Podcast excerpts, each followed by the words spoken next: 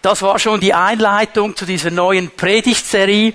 Ich weiß, der Titel ist vielleicht im ersten Moment ein bisschen gewöhnungsbedürftig. Survival Guide für die Endzeit. Das tönt so ein bisschen negativ. Überlebensstrategie ist aber sehr positiv gemeint, denn wenn ich irgendwo in der Wildnis bin und nicht weiß, wie ich jetzt weiterkomme, bin ich froh, wenn ich eine Survival Guide habe. Eine Überlebensstrategie, die mir zum Beispiel sagt, diese Pflanze könntest du essen, hier könntest du Wasser finden und so weiter. Und darum geht es mir ein bisschen in dieser Predigtserie, wenn wir in das hineinschauen, was man so landläufig die Endzeit nennt, da gibt es viele Aussagen in der Bibel drin. Viele davon, die lassen uns ein bisschen zwiespältig zurück. Was wird da noch genau alles geschehen? Und ich glaube, was wir vor allem brauchen, ist Orientierung. Orientierung aus dem Wort Gottes. Und dann bin ich dankbar, dass wir zusammenkommen können, einen Gottesdienst zu feiern, das Wort Gottes zu hören und diese Orientierung zu bekommen. In diesem Sinne ganz herzlich willkommen zu diesem Survival Guide für die Endzeit. Herzlich willkommen natürlich auch all ihr, die ihr zugeschaltet seid über das Livestream. Schön seid ihr mit uns dabei. Nur wenn wir in die Zukunft schauen, dann ist es für viele Leute immer so eine Sache, mh, hm, das ist irgendwo eben in der Zukunft, das hat noch nicht so viel zu tun. Ich habe gebetet dafür, dass uns Gott auch zeigen kann, dass das, was in der Zukunft geschehen wird, schon heute eine Auswirkung hat auf mein Leben, auf meine Gegenwart auf meine Nachfolge. Wie ich Jesus nachfolge, wie ich mein Herz ungeteilt ihm gebe, hat eben zu tun mit diesem Verständnis der Dinge, die noch kommen werden. Und es hat auch zu tun mit einem Thema, das uns als Gemeinde äh, seit gut einem Jahr immer wieder mal beschäftigt, Contra Culture eine Kultur zu leben, die nicht unbedingt unserer westlichen Kultur entspricht, wie wir sie sehen, sondern der Kultur des Reiches Gottes, der Kultur, die Gott uns zeigt in seinem Wort.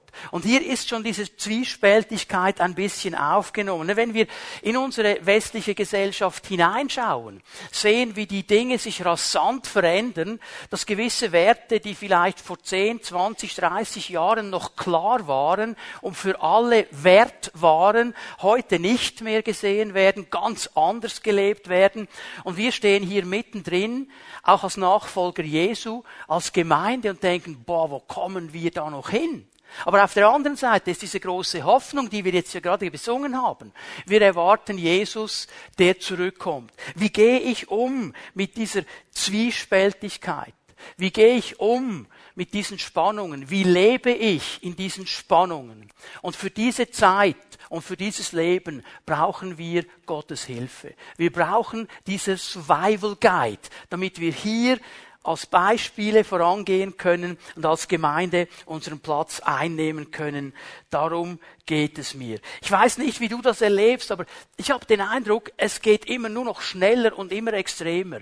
Wer hätte vor ein paar Jahren daran gedacht, dass der Westen plötzlich anfängt, Waffen zu liefern in einen Krieg? Alle haben vom Frieden gesprochen. Das war weit, weit weg. Über Nacht ist es da.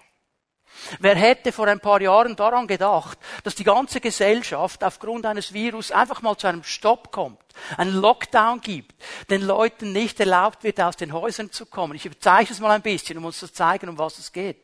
Wer hätte darüber gedacht, dass wir im Westen darüber nachdenken, eine Energieknappheit zu haben?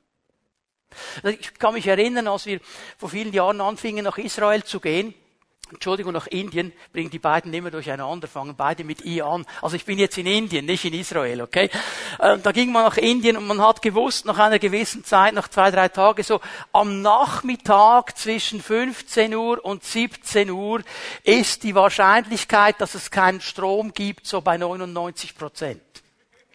Und das haben alle lustig gefunden. Wir Schweizer, die uns gewöhnt sind, überall gibt's eine Steckdose. In Indien geht der Strom aus. Ja, ist noch lustig, oder? Wie wäre das jetzt, wenn es immer so wäre bei uns im Westen? Hätte niemand daran gedacht. Es ging immer aufwärts. Mehr Lohn, mehr Geld, mehr Ausgaben. Jetzt droht eine Rezession. Über Nacht, woher kommen diese Dinge? Wir stehen hier mittendrin. Jetzt kannst du irgendwie so reagieren, dass du sagst, ja, Gott hat ja gesagt, es wird immer schlimmer und den Kopf in den Sand und Pessimismus. Oder du kannst sagen, ja, aber wir haben einen Auftrag genau in dieser Zeit.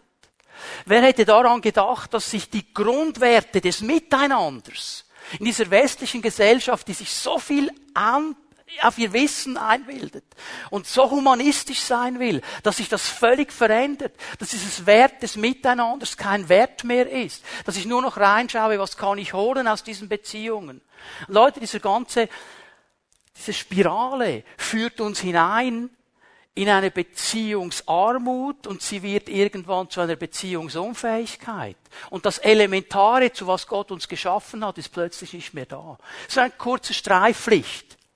Und die Bibel spricht über diese Dinge und ich möchte sie ein bisschen aufnehmen, um uns hier hinein diesen Ratschlag Gottes zu geben. Denn Gott ruft uns auf, immer und immer wieder die Zeichen der Zeit zu erkennen und nicht nur zu erkennen, sondern richtig einzuordnen, richtig zu handeln. Und darum brauchen wir das Wort Gottes. Und da bin ich so dankbar, so dankbar, dass wir das Wort Gottes haben, das uns hilft zu verstehen, wo wir stehen, das uns zeigt, wie wir stehen sollen und das uns zeigt, was kommen wird.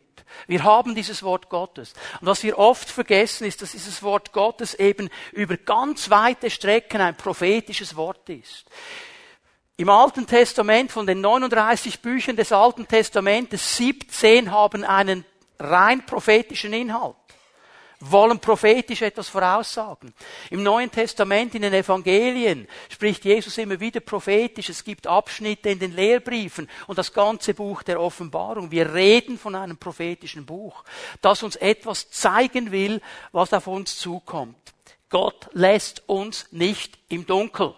Er lässt sein Volk nicht im Dunkeln. Er will seinem Volk Orientierung geben. Er will ihnen eine Survival Guide geben, dass sie nicht untergehen. Ich möchte eine Stelle lesen, 2. Petrus 1, Vers 19 fasst es so wunderschön zusammen, um was es geht. Petrus ermutigt die Leute und sagt, steht, so steht für uns die prophetische Aussage umso fester da.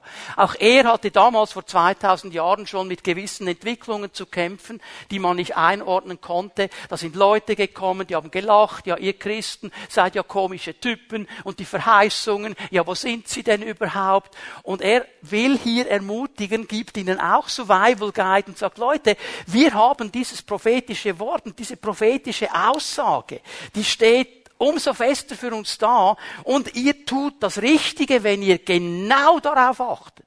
Schaut genau da hinein, hört genau auf diese Worte, dann macht ihr das Richtige. Und jetzt bringt er ein interessantes Bild. Und er sagt, es ist wie eine Lichtquelle an einem dunklen Ort. Und zwar bis der Tag anbricht und der Morgenstern in euren Herzen aufgeht. Er sagt, ihr habt eine Lampe. Und ich habe es am Freitag in der BBS schon gesagt, diese Lampe, das kannst du nicht vergleichen nur schon mit der kleinen Taschenlampe, die du auf deinem Smartphone hast. Diese kleine Taschenlampe auf deinem Smartphone ist um viele Male stärker als die Lampe, von der Petrus hier spricht. Das war so eine Ölpfunzel und ich habe vielleicht so um dich herum den nächsten Schritt, die nächsten zwei Schritte beleuchtet, mehr nicht. Und er sagt, aber das reicht schon. Wenn du diese kleine Lichtquelle hast, auch wenn du in der Dunkelheit bist, für den nächsten Schritt. Und den nächsten Schritt siehst du. Und dann siehst du wieder und wieder. Gott will uns nicht ausleuchten, was genau alles kommt bis in tausend Jahren, aber er gibt uns dieses Licht für deine nächsten Schritte. Das ist Survival Guide. Und er sagt uns klar, das wird so lange dauern, bis der Tag anbricht und der Morgenstern aufgeht in unseren Herzen. Das ist ein Bild für den Moment, wo Jesus zurückkommen kommen wird. Und darüber werden wir ein bisschen sprechen in den nächsten Predigten. Ich möchte mit euch zusammen einen Abschnitt mir anschauen aus 2. Timotheus 3. Du kannst die Stelle mal aufschlagen. Ich werde heute in dieser Predigt nur eine Einleitung machen und ich möchte ein paar Punkte schon für die ganze Serie setzen. Du schlägst mal 2. Timotheus 3 auf. Während du das aufschlägst, was will ich betonen mit diesen Predigten? Um was geht es mir? Was empfinde ich auch von Gott her, dass er uns als Gemeinde mitgeben möchte? Ich glaube, dass der Herr erstens mal das Leben heute prägen will. Unser Leben als Nachfolger heute hier inmitten dieser Gesellschaft. Dass er uns nämlich aufzeigt, wie dieser Prozess, der schon begonnen hat, weitergehen wird, dass wir aber in diesem Prozess, auch wenn er nicht das ist, was wir uns wünschen, diese Vision haben können, diese Hoffnung haben können, dass Gott alles im Griff hat. Dass Gott trotzdem weiß, wo wir hingehen und dass er kommen wird, wie wir es in diesem Lied gesungen haben. Jesus is coming back. Er kommt zurück. Und darum können wir unsere Häupter erheben. Das zweite, was ich denke, was Gott uns mitgeben möchte, ist dieses Zukünftige, auch wenn vieles negativ äh, geschehen wird und es noch schlimmer werden wird. Hier ist die Bibel glasklar. Die sagt nicht, es wird alles besser. Sie sagt, die Gesellschaft geht einen Weg, der nach unten führt. Das wird nicht besser. Aber es soll uns ermutigen, in dieser Zeit und in diesem Umfeld kompromisslos ihm nachzufolgen. Nicht Abstriche zu machen, nicht Druck nachzugeben, kompromisslos. Und ich musste daran denken, an Kaleb, den Freund von Josua, der ja mit ihm zusammen dann auch 40 Jahre durch die Wüste ging, zusammen mit Mose und dem ganzen Volk Israel, obwohl er, Kaleb und Josua, die beiden ja die Vision Gottes ergriffen haben. Und trotzdem mussten sie mitgehen mit dem ganzen Volk 40 Jahre in der Wüste. Und Gott sagt am Ende dieser 40 Jahren über diesen Kaleb, Kaleb ist mir kompromisslos nachgefolgt. Mit ganzem Herzen. Der hat nicht gesagt, ja, also bitteschön, ich hab's euch gesagt, ihr hättet auf mich hören sollen, dann müssten wir jetzt nicht durch die Wüste gehen, 40 Jahre, ich check aus. Hat er nicht gemacht. Er ging mit. Und er ging mit als kompromissloser Nachfolger. Das ist das Zeugnis, das Gott ihm gibt. Und ich glaube, was wir brauchen in unserer heutigen Zeit sind kompromisslose Christen. Die kompromisslos auf dem stehen, was Gott sagt. Und dann eine dritte Sache. Das ist mir fast das größte Anliegen. Ich glaube und ich bete dafür, dass wir das verstehen. Dass wenn wir uns beschäftigen mit dem, was geschehen wird, und es wird geschehen, weil Gottes Wort Gottes Wort ist. Es wird geschehen. Und es werden Dinge geschehen, die gefallen uns nicht. Und mein Anliegen und mein Gebet ist, dass Gott in uns ein Feuer entflammen kann. Ein neues Feuer. Denn aus dieser ganzen Entwicklung gibt es nur einen Ausweg und der heißt Jesus Christus. Dass wir ein Feuer bekommen für eine Welt, die Jesus noch nicht kennt. Und motiviert von diesem Wissen, was kommt, dieser Welt das Evangelium bringen. Dieser Welt Jesus lieb machen. Dieser Welt sagen können, es gibt einen Ausweg und er heißt Jesus Christus und ich kenne ihn persönlich und du kannst ihn persönlich kennenlernen. Wenn wir das erreichen, wenn Gott das wirken kann in unser Leben hinein, hey, dann haben wir ganz viel erreicht und jetzt hast du 2. Timotheus 3 sicher gefunden. Und ich werde nur den ersten Vers lesen. Es ist ein längerer Abschnitt und der wird den Hauptteil dieser ganzen Predigtserie ausmachen. Für heute nur mal Vers 1. Sei dir jedoch darüber im Klaren, dass die Zeit vor dem Ende eine schlimme Zeit sein wird. Sei dir darüber im Klaren, dass die Zeit vor dem Ende eine schlimme Zeit sein wird. Das ist das, was Timotheus hört von seinem Mentor, von seinem väterlichen Freund Paulus. Paulus sitzt im Gefängnis, der letzte Brief, den er schreibt, 2. Timotheus, wenn du das Ende liest, er weiß, er wird jetzt an den Märtyrertod sterben, er weiß nicht wann genau, irgendwann in den nächsten Tagen. Ist das ein Vermächtnis? Und er schreibt nochmal seinem Sohn im Glauben, Timotheus zu dieser Zeit der Gemeindeleiter in Ephesus, in der heutigen Türkei. Ephesus war damals eine Weltstadt kannst du vergleichen mit New York, Paris und so weiter. Eine absoluter Melting Pot, da haben die Leute hingeschaut. War ein ganz großes Zentrum der damaligen Zeit und zwar ein wirtschaftliches Zentrum. Da gab es sehr viel Wirtschaft, da gab es sehr viel Business. Da gingen die Leute hin, um Geschäfte zu machen. Ein religiöses Zentrum. Damals war die Religion, die Religionswelt vielfältig, wie sie heute auch wieder ist. Es gibt noch x Dinge. Und da war eine Sache in diesem Ephesus und das war der große Tempel der Diana die da angebetet worden ist, ein riesen Magnetpunkt, wo Leute hingepilgert sind, um diese Diana anzubeten. Und wisst ihr, was Ephesus auch noch war? Das vergessen wir oft. Das war ein Mittelpunkt des Entertainments. So ein kleines Hollywood, sage ich jetzt mal, damit wir die Bilder haben. Okay? Das war eine ganz wichtige Stadt, ein Hotspot, wenn es um Nightlife ging, wenn es um Zerstreuung ging. Da war ein riesengroßes Theater, über 30.000 Sitzplätze, wo es bis zu dreimal am Tag Vorstellungen gab. Und die Leute gingen hin, eine Riesenstraße hat da hingeführt vom Hafen und die war voll, wie wenn du heute vielleicht das Göpp-Final hast, nicht? Und die Leute da der beiden Clubs, die kommen, machen ihren Fanumzug und sind voller Begeisterung, wollen etwas erleben, die wollen zerstreut werden. Entertainment. All das ist in Ephesus passiert. Und mittendrin haben wir eine Gemeinde. Und mittendrin haben wir diesen Timotheus, der diese Gemeinde leitet und mit seinen Leuten da durchgehen will. Und diesem Timotheus schreibt Paulus jetzt. Und mit diesem Vers 1 zeigt Paulus eine Entwicklung auf. Eine Entwicklung, die in der letzten Zeit, ich werde dann gleich erklären, was wir unter uns zuvor, vorzustellen haben, noch zunehmen wird. Wichtig ist mir hier zu verstehen, was er anschreibt und in die letzte Zeit hinein deponiert. Es war nicht so, dass das nicht da war im Ansatz. Wenn er aber hinweist, dass es in der letzten Zeit stärker werden wird, ist genau das der Punkt. Es wird immer mehr zunehmen. Es wird immer mehr zunehmen. Und er will ihn hinweisen auf Entwicklungen, die jeder Christ verstehen soll. Das aber sollst du wissen. Timotheus als Leiter musst du das wissen. Und du musst es deinen Leuten sagen. Da sollt ihr nicht irgendwie auf dem falschen Fuß erwischt werden. Ihr sollt vorwärts gehen. Und umso mehr ist das eine Ansprache an uns, die wir jetzt viel weiter oder näher sind an diesem Ende. Das war vor 2000 Jahren, als er es geschrieben hat. Umso mehr müssen wir auf diese Worte achten. Und was meine ich damit? Das heißt, sie müssen uns bekannt sein.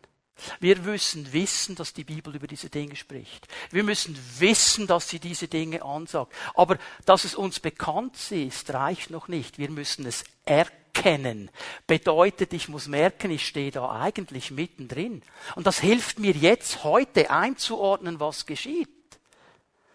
Und ich muss sie ernst nehmen. Das heißt, ich muss danach leben. Nur zu kennen reicht nicht. Ich muss erkennen. Nur zu kennen und zu erkennen reicht immer noch nicht. Ich muss es ernst nehmen. Und jetzt lass uns ein bisschen arbeiten an diesem Text, weil wir müssen einordnen, was hier geschieht. Mein erster Punkt heute Morgen, was genau ist die Zeit vor dem Ende? Was sollst du wissen? Die Zeit vor dem Ende wird eine schlimme Zeit sein. Das ist, was Paulus hier sagt. Was ist die Zeit vor dem Ende? Was meint er?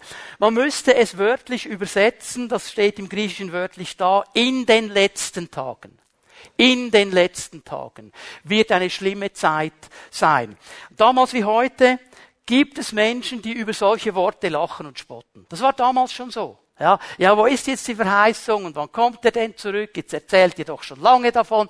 Es ist noch nichts geschehen. Also es sind nicht Worte, die einfach unwidersprochen bleiben. Die werden widersprochen. Darum müssen wir sie sehr gut einordnen können. So, jetzt möchte ich meine beiden Brüder bitten. Ich bekomme ein bisschen Hilfe, weil ich euch etwas Wichtiges aufzeigen möchte. Wir müssen diesen Begriff die letzten Tage oder das Ende der Zeit richtig verstehen. So, die bauen jetzt hier ein bisschen auf und jetzt werde ich euch erklären, was es ist. Die letzten Tage, die bezeichnen eigentlich einen Zeitverlauf. Nicht nur einen Zeitraum, einen Zeitverlauf, der beginnt irgendwo und er bewegt sich stetig auf ein ganz bestimmtes Ziel zu. Okay? Dieses Ziel ist gesetzt. Es ist ein Zeitverlauf, der beginnt bewegt sich auf ein Ziel zu. Wir verstehen in der Regel die letzten Tage so als einen kurzen Zeitraum, der irgendwann in der Zukunft kommen wird. Und Zukunft ist immer da, wo ich nicht bin.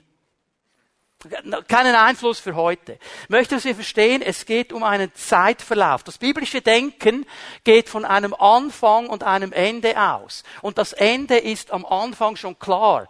Er weiß in dem Moment, wo er losgeht und wo es losgeht, wo es hingeht. Es ist nicht so, Daumen in den Wind, mal schauen, wo es hingeht. Es ist ein klares Ziel.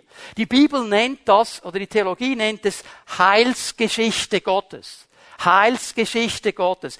Gott weiß von Anfang an, wo er hinkommen will. Okay? Und er hat von Anfang an klar gemacht, dass er Beziehung mit dem Menschen leben will. Also hier ganz am Anfang, als Gott mit dieser Heilsgeschichte angefangen hat, hat er gesagt, ein großes Ziel. Ich habe diesen Menschen geschaffen und mit diesem Menschen will ich ganz eng sein. Wie nennt man das heute? BFF. Best Friends Forever.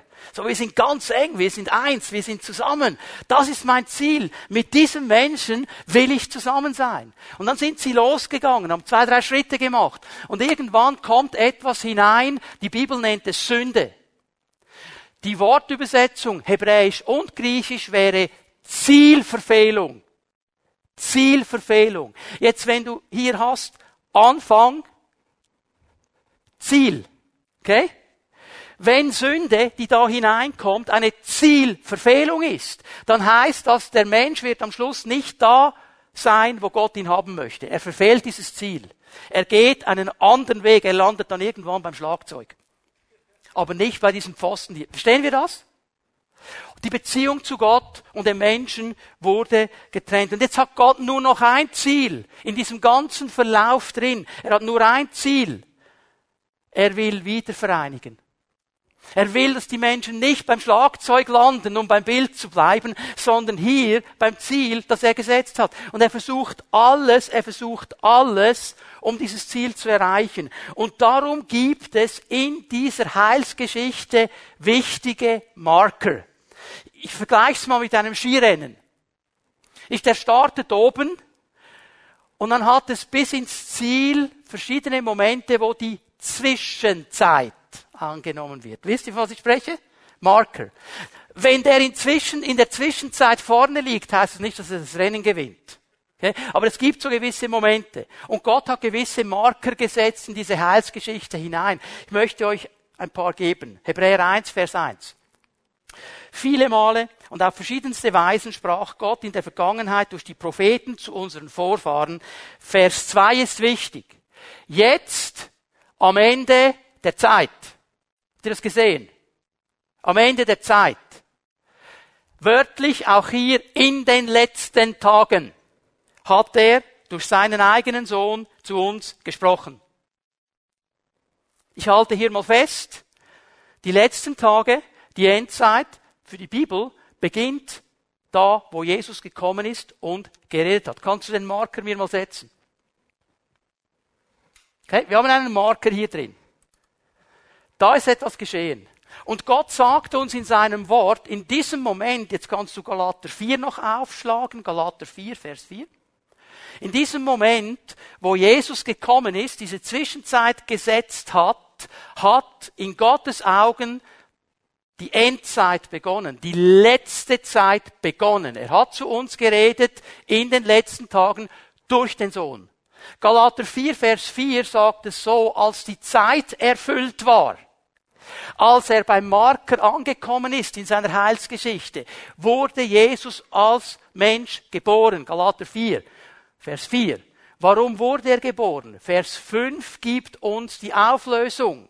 Eigentlich um den Mensch wieder auf die Ziellinie zu bringen. Nämlich um die freizukaufen, die auf dem falschen Weg sind, damit sie wieder Söhne und Töchter werden. Also wieder nicht mehr Richtung Schlagzeug gehen, sondern Richtung Ziel. Dazu ist Jesus gekommen. Ein Marker in der Heilsgeschichte. Behalte das bitte mal. Hier sind einige Dinge schon geschehen, aber hier, ab diesem Moment, vor gut 2000 Jahren, hat die Endzeit begonnen. In den Augen der Bibel. Und wenn mir jemand sagt, oh Bruder, Bruder, wir sind in der Endzeit. Und dann schauen sie ganz bedeutungsschwanger. Sage ich, ja, seit 2000 Jahren. Ich weiß, was du sagen willst. Wenn schon, wären wir gegen Ende der Endzeit aber nicht so, dass das dann irgendwann beginnt. Nicht so Themen, die uns nicht so nahe liegen, die äh, schieben wir ein bisschen, ja, irgendwann kommt dann das, ich bin dann wahrscheinlich schon nicht mehr da. Und jetzt sind all die, die schon ein bisschen älter sind, froh, dass sie schon älter sind. Denk so, oh, die Jungen, die müssen da. Nein, nein, nein, nein. Das hat mit Jesus begonnen. Das ist ganz wichtig. Okay? So, es gibt einen zweiten Marker. Kann man den auch noch setzen? Und jetzt müssten alle Pfingstler sich total freuen, Apostelgeschichte 2, Vers 17. Als Petrus nämlich in seiner Pfingstpredigt auslegt, was geschieht, zitiert er den Propheten Joel. Und was hat Joel gesagt? Sagt folgendes. Am Ende der Zeit, was steht wörtlich da? In den letzten Tagen werde ich ausgießen meinen Geist auf alles Fleisch. Ein nächster Marker. Also jetzt merken wir hier, die Endzeit, die letzten Tage, die haben vor 2000 Jahren begonnen. Und wir gehen immer noch auf dieses Ziel zu, sind aber schon lange drin in dieser Endzeit. Es ist wichtig, dass wir das gut verstehen. Und hier gibt uns die Bibel mit diesen Markern eigentlich drei wichtige Betonungen mit. Ich werde am Ende der Predigt auf sie zurückkommen. Gottes Wort. Er hat zu uns gesprochen in den letzten Tagen durch seinen Sohn. Gottes Wort, wichtiger Marker. Gott hat seine Leute nicht in die Endzeit geschickt, ohne dass er redet. Zweiter Marker. Er wurde geboren als Mensch zur Fülle der Zeit, um die Menschen zu erlösen. Erlösung. Wir brauchen Jesus Christus, der uns wieder zurückbringt auf diesen Weg Gottes. Und drittens, die Ausgießung des Heiligen Geistes in den letzten Tagen. Gott weiß, sein Volk wird nicht durchkommen durch diese Zeit ohne den Geist. Darum gibt er uns den Geist. Also hier mal diese Marker. Ganz wichtig, dass wir das einigermaßen einordnen können. Wer in der letzten Zeit als Nachfolger Jesu bestehen will, der muss diese drei Dinge der Survival Guide ernst nehmen. Gottes Wort, Jesus Christus, Heiliger Geist. Das ist das, was wir brauchen. Sei dir jedoch darüber im Klaren, noch einmal Vers 1, dass die Zeit vor dem Ende eine schlimme Zeit sein wird. Hier braucht er für das Wort Ende den Begriff Eschatos. Eschatos meint das ultimative Ende. Er meint hier die ganz letzten Momente, noch weit entfernt, es ist der letzte Hafen, es ist das Endziel.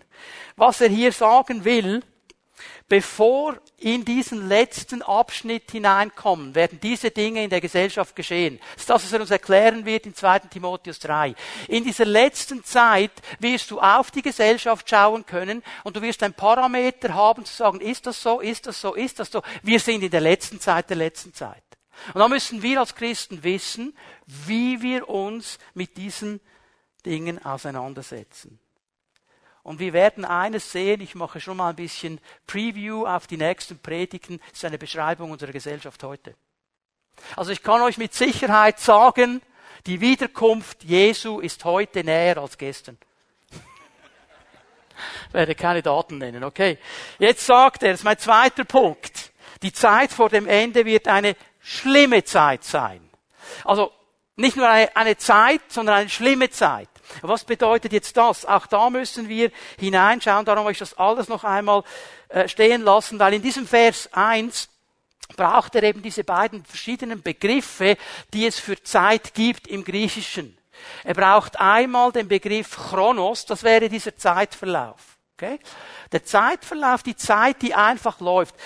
Die meisten von uns haben einen Chronographen an ihrem Handgelenk. Wisst ihr, was das ist? Die Uhr? der Zeitmesser. Chronos ist der Zeitverlauf, okay? Wir sind in diesem Zeitverlauf, der auf das Ziel zugeht. Jetzt braucht Paulus hier aber eben den zweiten Moment, der wichtig ist. Er beschreibt von einem Kairos. Kairos ist ein Zeitpunkt. Stell ihn dir vor als Marker. Okay? In diesem Zeitverlauf drin wird für eine gewisse Zeit etwas ganz Bestimmtes geschehen und das wird uns ein Marker sein, wird uns helfen zu verstehen, wo wir genau sind. Und wenn er hier sagt, die letzte Zeit ist eine schlimme Zeit, braucht er nicht den Begriff Chronos, sondern Kairos. Er sagt, es wird gegen Ende eine Verdichtung all dieser Dinge kommen. Dieser Prozess, der schon lange angefangen hat der wird jetzt noch schlimmer werden und es wird allen Raum einnehmen für eine gewisse Zeit. Nicht der ganze Heilsverlauf, aber einen Moment. Was ist am 11. September 2001 geschehen? Wer weiß es? Twin Towers, World Trade Center, 9-11, okay. Ist uns allen klar, ist eingebrannt wie ein Marker in unsere Memory. Okay? Was ich euch aber zeigen möchte, die Vorbereitungen für diesen 11. September haben Jahre vorher begonnen. Im Verborgenen. Und es ist ein Prozess, der immer mehr zugenommen hat. Wir denken oft in diesen Momenten 9-11. Okay? Aber ich möchte aufzeigen, es ist wie ein Prozess, bis es so weit kommt und es explodiert, sage ich jetzt mal. Was wir sehen werden, was in diesem Kairos in der allerletzten Zeit kommen wird und was diese Zeit so schlimm macht, ist prozesshaft schon da. Als kleine Blüte schon da, schon erkennbar. Und wir sollen vorbereitet sein. So wichtig, dass wir das verstehen. Jetzt muss ich zum Wort schlimm kommen. Sorry, dass ich euch ein bisschen mit diesen griechischen Worten äh, quälen muss heute Morgen. Mache ich nicht, um euch zu zeigen, dass ich Griechisch verstehe. Aber ich möchte euch die Tiefe aufzeigen, die Paulus hier macht, die uns vielleicht verloren geht. Wenn ich jetzt sagen würde, okay, definier mal schlimm. Definier mal schlimm dann hätten wir die verschiedensten Definitionen. Jetzt Paulus braucht ein ganz bestimmtes Wort und dieses Wort gibt es im Neuen Testament nur zweimal. Nur zweimal. Es kommt nicht dauernd vor. Da müssen wir immer genau hinschauen. Und das Wort bedeutet einmal eine Beschreibung für böse, unberechenbare, unkontrollierbare wilde Tiere. Also schlimm bedeutet Tier, es ist unberechenbar, es ist grundböse, es ist wild. Ein Tier, das dich am liebsten zerfleischen will. Tückisch, gefährlich, tödliche Bedrohung. Das bedeutet es. Das Wort bedeutet aber eben auch und wird gebraucht, um böse, verletzende Worte und Taten zu beschreiben. Also grundböse, grundzerstörend. Ziel ist nur eines, dem Menschen zu schaden, den Menschen zu verletzen, den Menschen kaputt zu machen. Das ist die Bedeutung dieser schlimmen Zeit. Ich meine, wenn du sagst, ja, ich bekomme kein Stück Brot zu meiner Suppe, das ist schlimm. Ja, vielleicht schon im Moment, aber es ist nicht das Schlimm, von dem er hier spricht. Okay? Das Schlimm ist eine existenzielle Bedrohung. Und hier sind wir mittendrin und sind hineingenommen. Ich werde euch die zweite Stelle zeigen, wo dieses Wort vorkommt.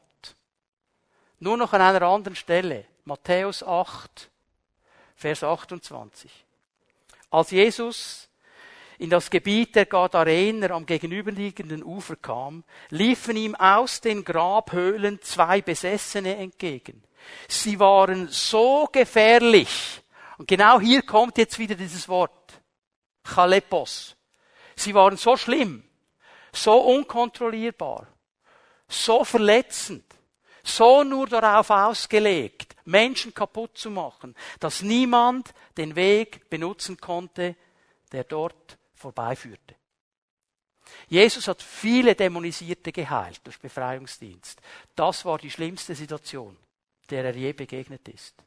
Und die Bibel beschreibt sie als Chalepos. Genau dasselbe Wort, das Paulus braucht, um die letzte Zeit, die letzten Tage, die schlimme Zeit zu beschreiben. Um was geht es in dieser schlimmen Zeit? Das ist mein dritter Punkt. Die schlimme Zeit hat ein Ziel. Hat ein Ziel. Bitte hör mir gut zu. Es ist wichtig, dass wir es verstehen. Was beginnt schon heute? Die schlimme Zeit hat ein Ziel. Und diese beiden Dämonisierten jetzt als solche schlimmen Leute beschrieben werden, als solche Chalepos, da möchte ich, dass wir eines verstehen. Die Quelle, der Auslöser, die wirkliche Gefahr hinter diesen beiden Dämonisierten war eine dämonische Macht. Nicht diese Menschen, nicht diese Menschen. Es war eine dämonische Macht, die sie benutzt hat, die sie instrumentalisiert hat, um Menschen zu schaden. Epheser 6 ist die wichtige Stelle in diesem Zusammenhang. Ich gehe davon aus, dass viele von uns sie kennen. Denn unser Kampf richtet sich nicht gegen Wesen von Fleisch und Blut, sondern gegen die Mächte und Gewalten der Finsternis. Es geht nicht gegen Menschen. Auch wenn hier diese beiden Männer waren, die die anderen angegriffen haben, der Auslöser, die Quelle, was dahinter steht, waren diese dämonischen Mächte. Und diese dämonischen Mächte, die haben ein Ziel und nur ein Ziel von Anfang an nämlich dich wegzunehmen von diesem geraden Weg auf das Ziel Gottes zu und dich wegzuführen am Ziel vorbei, dass du dann eben beim Schlagzeug landest. Dass wir beim Bild bleiben. Verstehen wir? Das ist immer das Ziel. Das ist immer das Ziel. Und man sieht das hier in dieser Stelle eigentlich genial. Was ist die Strategie? Um was geht es? Du kannst Matthäus 8 aufschlagen, wenn du willst. Ich werde es hier ein bisschen zusammenfassen. Ähm, die beiden Dämonisierten, die haben bei den Grabhöhlen gewohnt. Die haben da gewohnt, wo die Toten sind. Und die haben versucht, sich mit Steinen selber zu verletzen und zu schlagen. Ich nenne es mal so, es ist das Programm des Teufels, das Programm des Todes. Absolut lebensverachtet. Geht gegen alles vor, was Leben ist. Gott ist immer Leben. Der Teufel versucht, Tod hineinzubringen. Und wenn er ihn auf Raten hineinbringt, aber er will ihn hineinbringen. Diese dämonisierten Menschen waren nicht in der Zivilisation. Sie waren nicht in der Kultur. Sie haben sich umgeben mit Tod. In den Grabhöhlen versteckt. Die waren so massiv, die konnte man nicht mal mit Ketten festhalten. Und die haben sich selber zerstört, die gingen auf sich selber los. Wie viele Menschen gibt es heute noch, die, die sagen, ich muss mich schneiden, damit ich mich spüre? Hallo? Wo sind wir gelandet? Dass du so abgestumpft bist, dass du dich mit deiner Rasierklinge schneiden musst, um dich zu spüren, dass du bist. Wie weit ist der Tod schon vorgedrungen in unser Denken hinein? Leute, und wenn du hier bist heute Morgen übrigens, und du leidest unter diesem Zwang, du komm bitte nachher nach vorne, wir beten und wir zerbrechen das in Jesu Namen. Amen. Jesus ist stärker, das werde ich euch zeigen am Ende der Predigt. Dann komm, geh nicht weiter so. Programm des Todes. Zweiter Teil gehört dazu Einschüchterung. Einschüchterung. Die haben laut herumgeschrien, sagt die Bibel. Die haben geschrien wie die wilden Tiere. Da war ein Riesengeschrei. Und jeder, der nur in die Nähe kam, der hatte Panik. Und das ja auch gehört. Man hat ja gewusst, ach, pass mal auf. Da darfst du nicht vorbeigehen. Die sind hochgefährlich. Und das Ziel war eigentlich nur eines. In der damaligen Zeit gingen die wichtigen Verkehrswege immer an den Ufern entlang. Und das war der wichtigste Verkehrsweg, einer der wichtigsten Verkehrswege am See Genezareth. Also wenn du Business machen wolltest, gingst du an diesem Weg entlang. Wenn du dein Liebchen besuchen wolltest, die im übernächsten Dorf wohnt, gingst du diesen Weg entlang. Ich meine, die Leute, die verliebt sind, die gehen eh den schnellsten Weg, oder? Die wollen nicht noch Umwege machen. Das war immer der schnellste Weg. Jetzt ist aber der Punkt folgender. Man konnte diesen Weg nicht mehr benutzen. Man war eingeschüchtert, auf diesem Weg zu gehen, weil die Dämonisierten hätten ja kommen können. Und das wolltest du ja nicht. Und du kannst nicht mehr auf geraden Wege zum Ziel kommen. Du fängst an, irgendwelche Abkürzungen zu machen, weil du Angst hast vor dem, was geschehen könnte, wenn du den geraden Weg nimmst. Siehst du das Bild? Das ist das Ziel. Der Teufel geht umher wie ein brüllender Löwe. Möchtest du nicht begegnen? Okay? Das ist Strategie.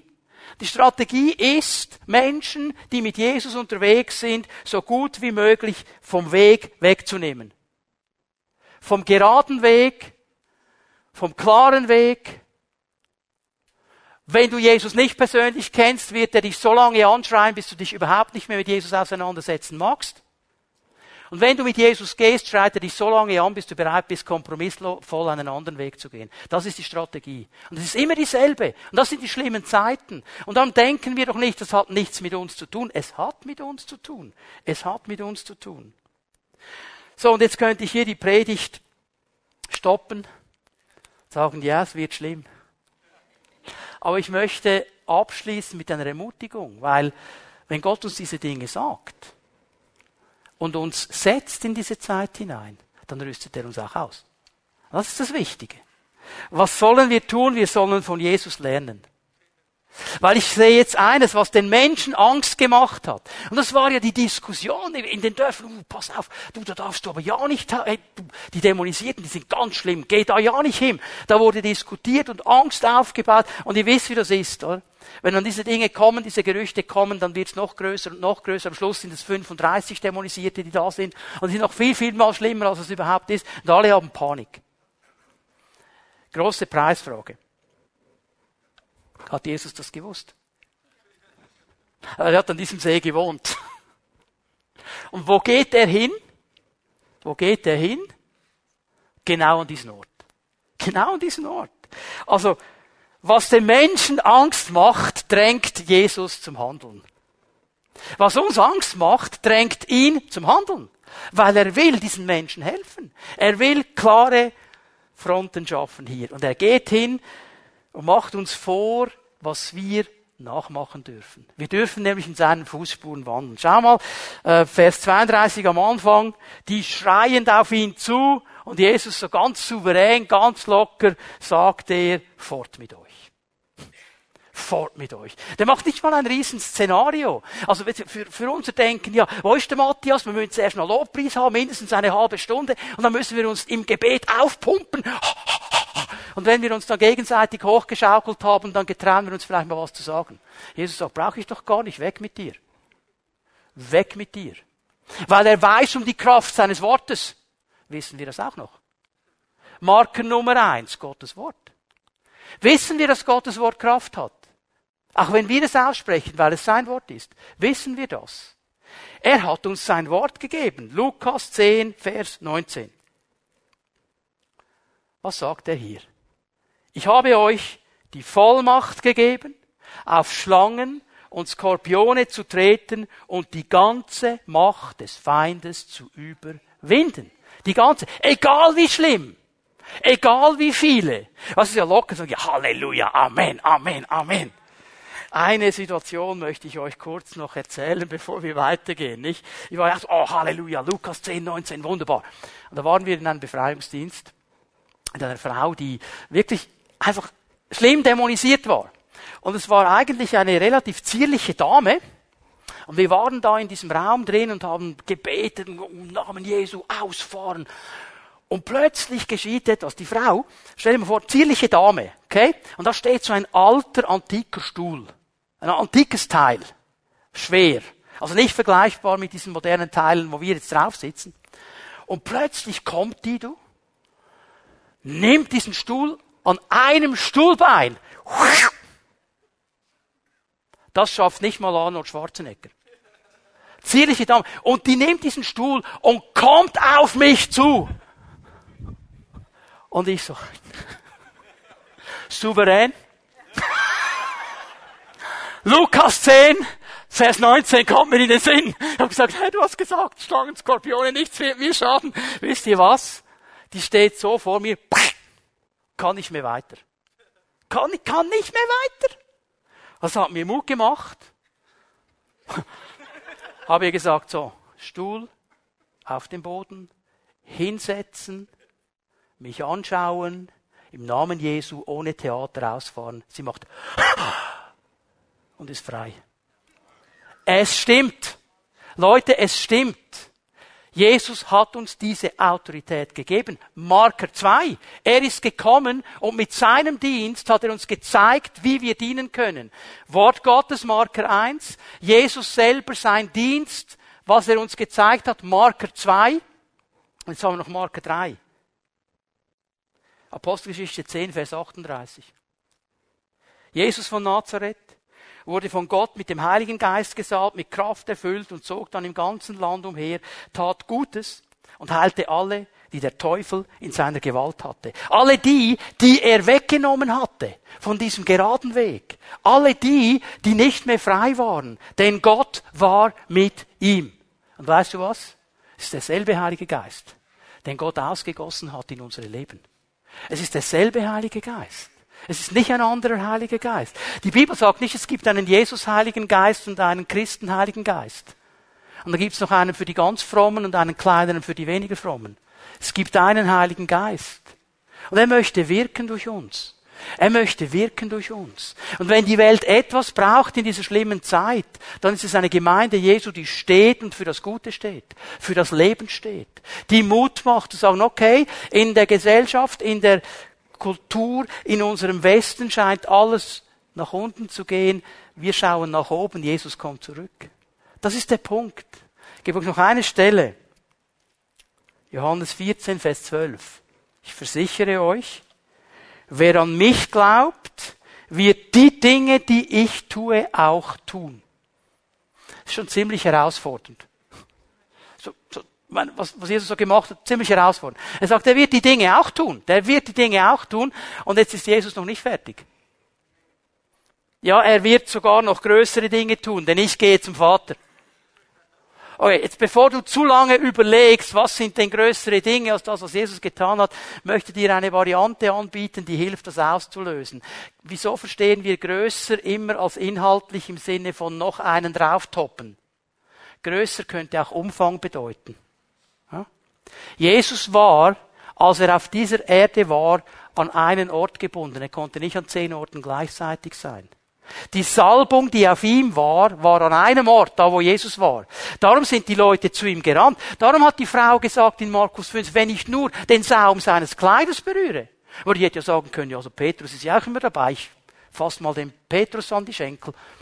Nein, nein, nein, nein, nein, nein. Die wusste, wo die Salbung ist. Jetzt. Wenn die Bibel aber sagt, dass der Geist Gottes ausgegossen wird auf alles Fleisch, auf dich, auf mich, wo ist dann die Salbung? Schau mal deinen Nachbarn an. Hm? Wo ist die Salbung? Und wenn wir jetzt alle auseinandergehen und den Nachmittag genießen, dann sind wir an ganz vielen verschiedenen Orten. Und jetzt sind wir wieder mal so begrenzt nur auf Bern, oder? Und auf den Kanton und auf die Schweiz. Wie ist es mit Amerika? Wie ist es mit Afrika? Wie ist es mit Asien? Wie ist es mit all diesen Ländern auf der ganzen Welt, wo Brüder und Schwestern unter dem Geist Gottes dienen? Größere Werke. Verstehen wir? Aber wer soll sie tun? Wir. Oh Jesus, bitte. Jesus sagt, komm, ich habe dich gesagt, ich komme mit, aber geh. Die Zeichen werden folgen denen, die da zuerst glauben, dann Zeichen. Und wenn du ganz fertig liest, und Jesus hat ihre Predigt gesehen und ihre Predigt mit den Zeichen bestätigt, aber die Jungs mussten zuerst predigen und die Mädels. Die mussten zuerst hingehen. Verstehen wir? Jetzt haben wir die Entscheidung bei uns. Machen wir jetzt Panik? Ah, Pastor hat gesagt, schlimme Zeit. Das wird ganz schlimm sein. Ich verkrieche mich. Ich mache eine Einsiedelei. Und, oder was mache ich? Wie Jesus sagt, nein. Hey, lass ich mich herausfordern. Pfimi Bern hat einen Auftrag in diesen schlimmen Zeiten. Das hochzuhalten, was Gott möchte. Das hochzuhalten, was Gott sagt. Hinzuweisen auf ihn. Damit viele Menschen ihn noch erkennen und befreit werden, wieder auf den richtigen Weg kommen so, jetzt hätte ich mich warm gepredigt, aber die Zeit ist langsam vorbei. Ich möchte dich einladen, mit mir aufzustehen. Wir werden uns noch einmal eine Zeit nehmen, Jesus anzubeten und ihn zu preisen. Aber die Bibel macht uns klar, dass wir in einer Zeit der Herausforderung leben dass sich eine westliche Gesellschaft immer mehr und immer schneller von diesen Grundwerten der Bibel entfernt und weggeht. Und wir stehen mittendrin. Und die Frage, die Jesus uns stellt heute, ist eigentlich eine ganz einfache. Ne? Willst du dich verstecken? Oder bist du bereit zu stehen in dieser Zeit? Und wenn du bereit bist zu stehen, ich werde mit dir sein. Ich gebe dir die Autorität. Ich gebe dir mein Wort. Ich gebe dir meinen Geist. Ich rüste dich aus. Du gehst nicht alleine. Du gehst nicht ungeschützt. Egal wie viel Löwen brüllen wie Luther es in seinem alten Kirchenlied sagt. Und wenn die Welt voll Teufel wäre, ist mir eigentlich egal, ich bin mit Jesus unterwegs. Was ist mein Fokus?